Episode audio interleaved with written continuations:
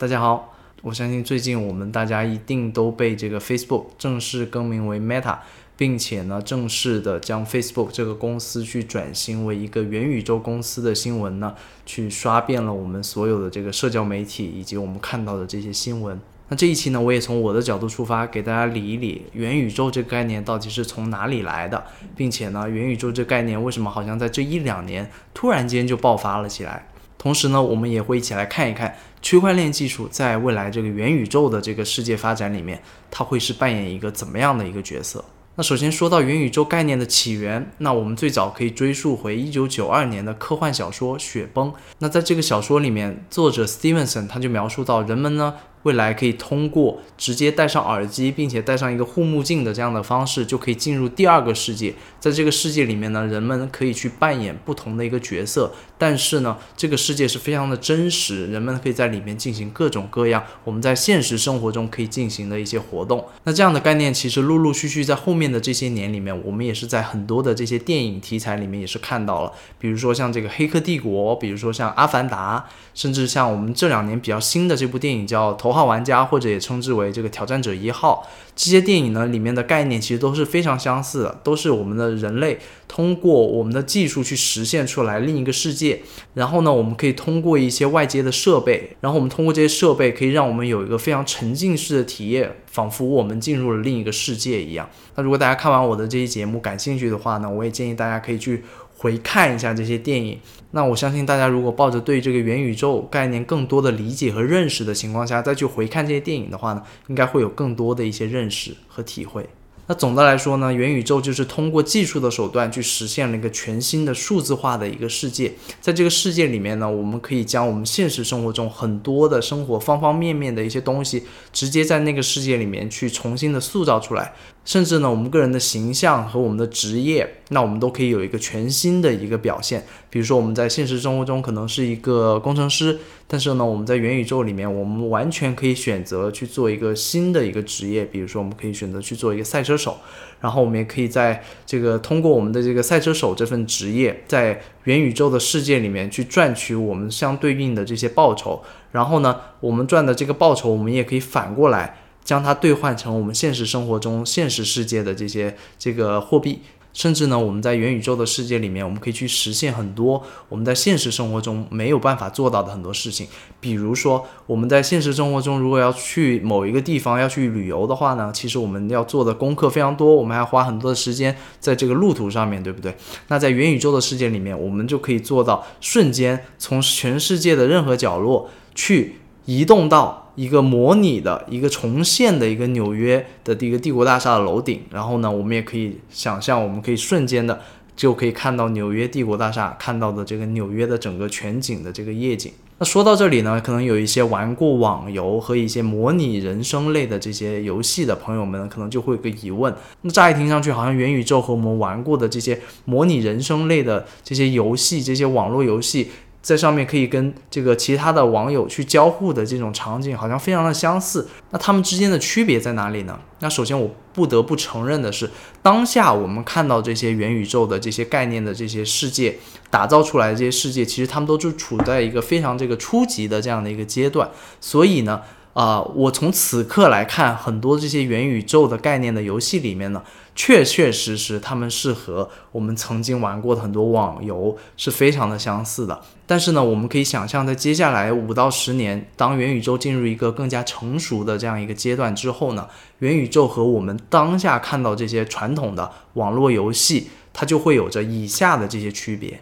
那首先，元宇宙它是不可以被毁灭和去中心化的，这意味着元宇宙背后它不是由单纯的某一家公司去控制着的。元宇宙整个世界的代码将是开放的，并且呢，除了一些基本的行为准则之外。其他的这个整个治理其实是由这个整个去中心化的一些组织去运作和大家共同的去治理的。那这个因素将成为元宇宙非常重要的一个条件的原因，就是我们可以设身处地的想一下，我们如果作为个人，我们未来想要在元宇宙里面去打造一个全新的一个人生的时候，我们要投入很多的精力和时间，对不对？那我们肯定不愿意将我们的这个第二人生去打造在一个这个背后是由某一家公司控制着的一个一个环境里面。那这意味着我们的人生其实一定程度上是由某一家公司或者某一些个人他们掌控着我们的这个所谓的第二人生。那这个是没有任何人希望看见的这样的一个情况。那其次呢，因为我们知道元宇宙世界它其实是将我们现实生活中的很多的方方面面的所有的一些细节都可以在这个世界里面去重现出来，那就意味着这个元宇宙的世界里面其实是非常非常的宏大和非常非常的复杂的。那这样宏大的场景就意味着，并不是由一家独立的。某一家公司，它的这些所谓的几百个、几千个，甚至几万个的这个员工，他们就能完完全全的去把这个游戏或者这个元宇宙世界从零打造到非常成熟的这样的一个状态的。那所以元宇宙世界里面这些丰富的这些场景和细节呢，就需要依赖于所有的玩家和参与者，大家一起去。共同的去打造，那这就好比我们现实生活中也是这个样子的，对不对？我们整个是人类生活的这个社会，其实也是由我们所有在这个生活在每个国家的这些民众，我们大家一起付出我们各自的努力，一起推动这个社会向前。其实这个道理背后是一样的。那再来跟我们传统的这些网络游戏不同的是，我们元宇宙世界其实是跟现实世界是高度相关联的。它的时间其实也是跟我们的现实生活是同步的，这意味着我们可以自由的去选择什么时候进去或者什么时候出来，并且呢，我们可以将我们生活中的很多一些场景去搬到元宇宙里面去实现。那比如说，在这个 Facebook 他们关于 Meta 这个宣传的这个相关概念里面，啊，展示到给我们的其中的一个概念就是，他们 Facebook 的这些员工已经将他们的这个很多工作的一些会议。搬到了元宇宙上面去完成。那另一个相关的例子就是，我们之前其实，在几个月前已经看到了这个，因为疫情的原因，大家知道这个全世界很多的这些留学生没有办法去参加到他们学校的这些毕业典礼。那在加州大学伯克利分校呢，他们就开创性的通过将这个毕业典礼搬到元宇宙上面去进行。那在这个元宇宙的世界里面，所有的学生都变成了自己在元宇宙里面的一个角色。那他们的这个校长。也是很有意思，成为了在元宇宙世界里面有点像素化的这样的一个人物形象。那所有的当届毕业的学生呢，就可以直接通过元宇宙这样的一个方式去打破的物理距离上的这些阻隔，以这样的方式去实现一个非常创新的，而且又非常直观的这样的一个毕业典礼。那这就是元宇宙和现实生活相关联起来的另一个例子。那说到这里，我们都已经知道了，元宇宙的这个概念其实不是一个全新的概念。那为什么好像这一两年，仿佛就像这个宇宙的基点达到了一个大爆炸的样的一个效应一样，好像仿佛一夜之间，很多的大公司和整个社会所有的关注点都聚焦在了元宇宙这个概念上面呢？对于这个话题，我个人总结为以下的几个主要原因。那首当其冲的一个原因呢，我认为是疫情，它一定程度上是改变了我们日常生活的习惯和一些观念。在疫情严重的时候，我们先是被迫不能出门，我们只能说通过互联网的方式，去通过在线视频的会议的一些方式去解决我们手头上的很多工作。但渐渐的，我们确实好像也发现，我们其实不需要。再去像以往那种传统的面对面的方式，才能去解决我们的日常工作。大部分我们现在手头上的很多的工作，我们都可以直接通过互联网的方式，remotely 的去解决。那当然了，我认为疫情相对而言其实只是一个催化剂的这样的一个作用，因为其实我觉得，如果我们每个人去细细体会生活中的这些小细节的话，我们会发现，其实这个互联网带给我们的影响，其实潜移默化的体现在了我们生活的方方面面。最简单的例子，我们可以直接去看，现在可能两三岁的小朋友，他们已经知道如何的去使用我们很多的电子产品。他们都知道如何去划开一个手机，如何去这个点开这个相机的功能，去点那个拍照。那我们的长辈是不是也花了越来越多的时间在互联网上面去跟朋友去交流，以及在互联网上面去看很多各方面的这些信息呢？那这样的一个转向移动互联的这样的一个大趋势，我相信我们每个人其实都有一个非常真切的一个感受。那再来就是我们所谓更加宏大的这个元宇宙概念的这个兴起呢，其实虽然早年我们已经有了这个初始的这个想法和这个概念，但是我们并没有具体的这个技术实力和这个技术条件去把它真正的去实现出来。那打个比方，这样一个完全虚拟的世界，我们当然需要有办法去实现一个更加逼真的一样一个环境，对不对？那同时呢，既然它是一个世界，它是一个宇宙，那它里面就会包含大量的这个数据。那这样的数据，我们有没有办法去实现它非常快速的去去处理以及去储存？这个也是一个技术点。那同时呢，我们也更需要有很多的类似于像这个 NPC 一样的一些角色，可以允许我们的作为用户、作为玩家，我们可以在这个元宇宙这样一个宏大的世界里面去实现很多的自动的一些交互。那并且当然，在这个世界里面，我们也需要有一个值得我们信任的一个经济体系。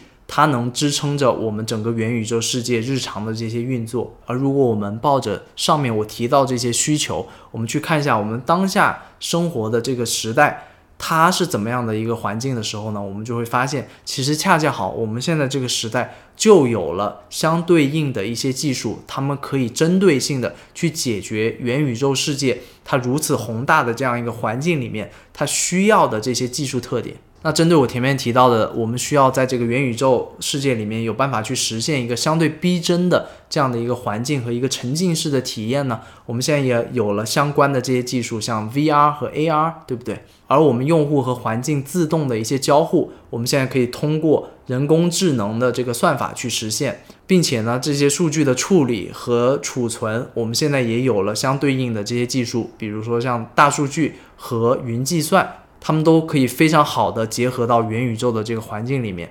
而关于那个非常重要的需要去支撑这个元宇宙世界里面整个的这个经济体系和这个货币系统，那我们现在也已经有了这个区块链技术。那在零九年区块链技术诞生的时候开始，区块链技术它就是为了去打造一个这个去中心化的，没有任何中央机构。能去把控的这样一个货币体系，所以区块链技术它天然的仿佛就像和这个元宇宙有一个非常高的这个结合度。那既然我的频道是关于区块链的，我肯定要进一步的去讲一讲为什么区块链技术对于元宇宙的发展而言是如此的不可或缺。那首先利用区块链技术不可篡改的这个特点，我们不单可以去确认。我们在元宇宙世界里面的这些交易，同时呢，我们也可以通过这个特点去锁定我们在元宇宙世界里面每个人的这个身份，去确认。那关于第二点，元宇宙世界经济系统这个构成呢，我们前面刚刚已经提到了。那区块链技术的始祖应用比特币，它诞生的初衷就是为了去打造一个去中心化的、完全透明的。这样的一个电子现金系统，它可以不受任何中央机构的控制，并且呢，它是完全依赖于一个算法的机制的运作而去实现的这样一个经济体系。那区块链技术这样的一个特点，它天然的就和元宇宙世界里面需要有一个不受任何中央机构控制的这样的一个世界的构造，它是有一个天然的兼容性。所以我们可以想象，基于区块链技术去构成的元宇宙的这个经济体系里面呢，小到生产、交易、抵押、分配、借贷，大到元宇宙世界里面的这些物品、地块的这个权属的确认，其实背后都离不开区块链技术。所以一言以蔽之，未来在这个元宇宙世界里面，但凡是涉及到经济体系相关的方方面面，我们都将看到区块链技术的身影。那这一期节目的时间有限，下一期节目呢，我会给大家带来更多此刻我们能看到的这些元宇宙项目，他们的更多的信息，也敬请大家期待。那以上呢就是这期节目的全部内容。如果觉得有所收获的话呢，也欢迎您点赞、订阅、分享小铃铛。那我们下期再见。